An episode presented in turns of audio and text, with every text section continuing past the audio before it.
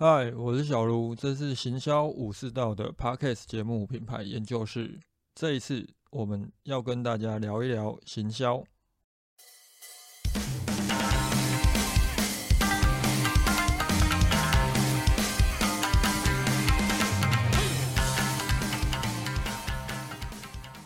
今天这一集原本是要跟大家聊一聊行销人员到底要不要懂销售这个问题。不过昨天突然在十一点多的时候，统一发布了一个重大消息，相信会来收听这个节目的人，应该你们即使不特别去关注，应该也被洗一轮了。就是统一集团确定收购家乐福到他们的旗下。这个消息，我从去年十二月，就是家乐福传出准备要出售的时候，我就陆陆续续的拉一些新闻议题，在订阅社团当中跟订阅户讨论。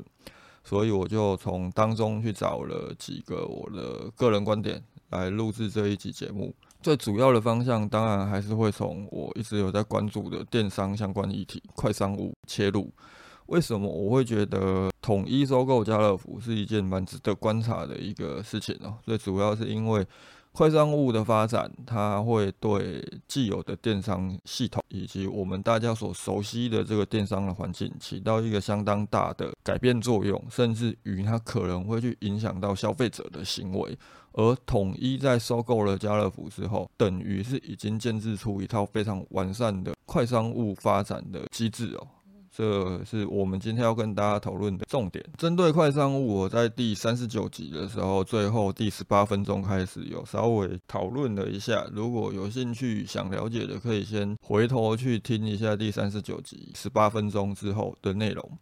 啊，为什么快商务我会觉得它是一个相当关键，在台湾可能会对电商产生极大影响的一种商务模式？最主要的原因就是因为快商务它可以去解决目前中心化仓储造成电商它可能会在关键的时刻出现塞车啊、掉链子这样的一个问题。这个问题基本上是，就连 PC Home，就是 PC Home 最近也很红嘛，就是就连 PC Home 它跟邮局目前正在搞的那个物流园区进行深度合作，都没有办法解决的问题，因为那个物流园区终究它还是一个中心化的仓储。那为什么仓储中心化它会造成目前我们所认知这个电商问题？最主要是因为，当有大量的订单涌现的时候，就很像是去年的三级警戒期间，这个时候你拣货也要人力，你包货也要人力，出货的时候还要考量车子的数量，能够装多少货。你只要一定是从同一个地方出货，你可能在前面前端的部分就已经卡住了。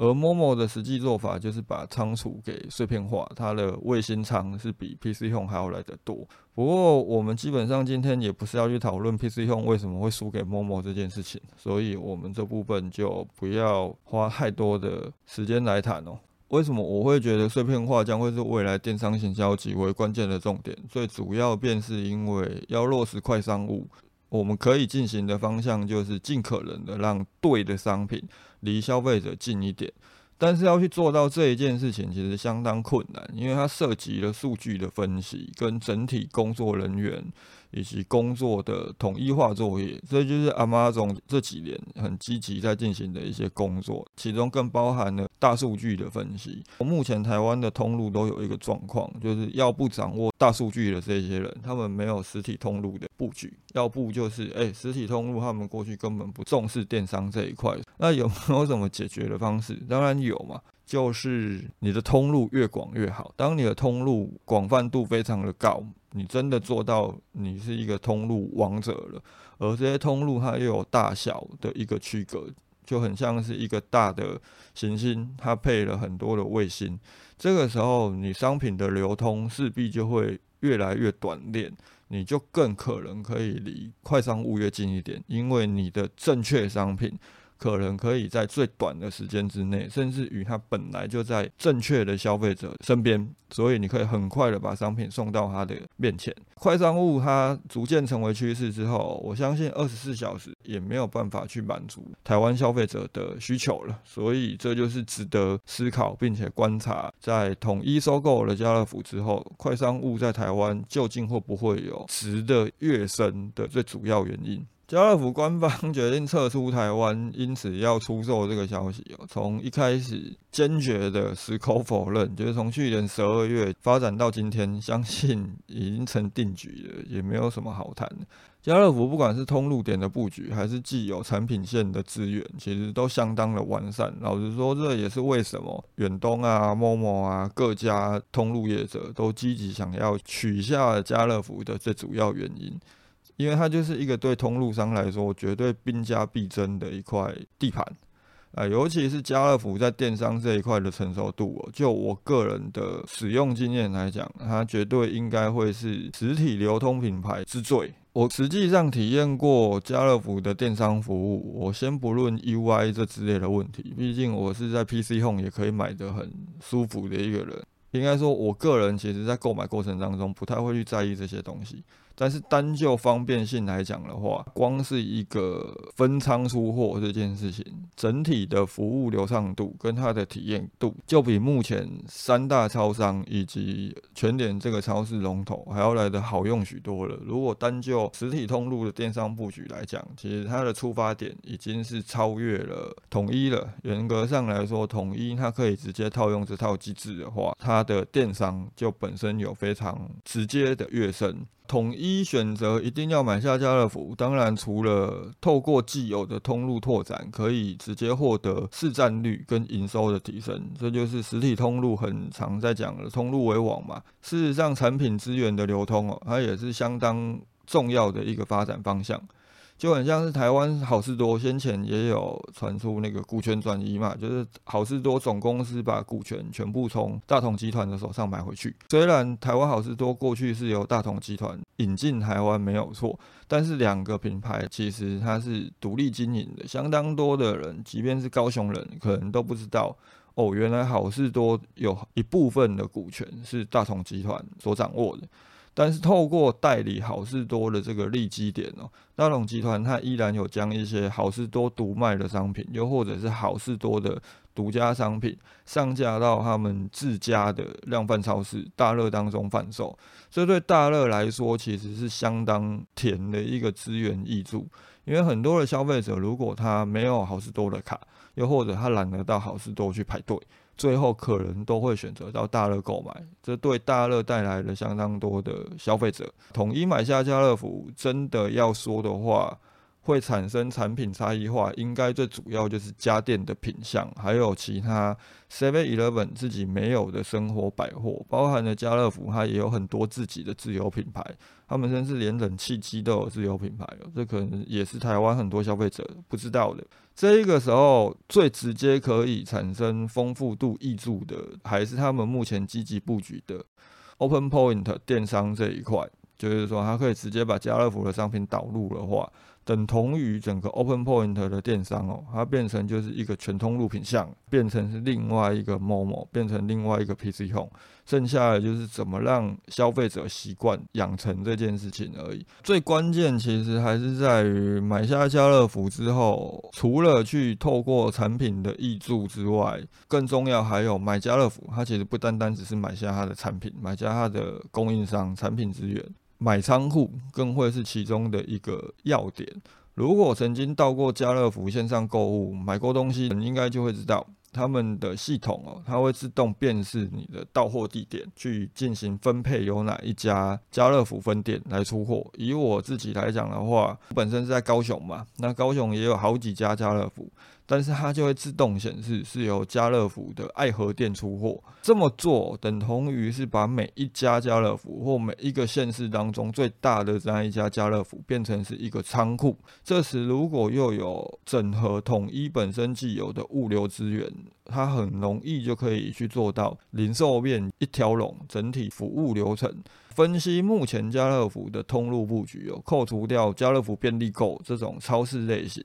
因为超市类型，它等同于是跟超商相重叠嘛。量贩店除了基隆市没有设点之外，整体上来讲，整个台湾每个县市至少都有一家家乐福，就连离岛金门都有家乐福。所以未来统一，它等同于可以直接在离岛的地方做电商哦，而且它可以做到快速到货的这种快商务的机制，就差有没有车队而已。整体上这样分析下来，统一目前在手上要做电商以及快商务拥有的武器就有无数而且广泛的卫星电商家乐福，以及家乐福便利购加上统一超商这些碎片化的通路仓。自有物流方面更不用讲，就是有大家闲的要死，但是还是必须要用的黑猫嘛。黑猫我们可以把它视为是一个中心化的物流。前阵子刚买下来好像很废，没有什么发展的 Fodomo，它就属于碎片化物流，这也是快商务发展相当重要的一个关键。其中更包含了就是目前 Seven Eleven。全家跟全联都在抢的生鲜美食配送这一块的市场，相信有去逛过家乐福的人应该都很清楚。家乐福不单单只有生鲜食材，它连熟食的类型都相当多。再加上统一的 Fodomo，再加上统一的到店取货这个服务，就是透过 Fodomo 进行的到店取货这个服务，它就可以更进一步的放大可服务的区域。跟整体的量人，因为我们要去思考生鲜配送的时候，是要连家乐福、便利购都要一起纳入考虑的。即便真的没有办法做到小时内到货，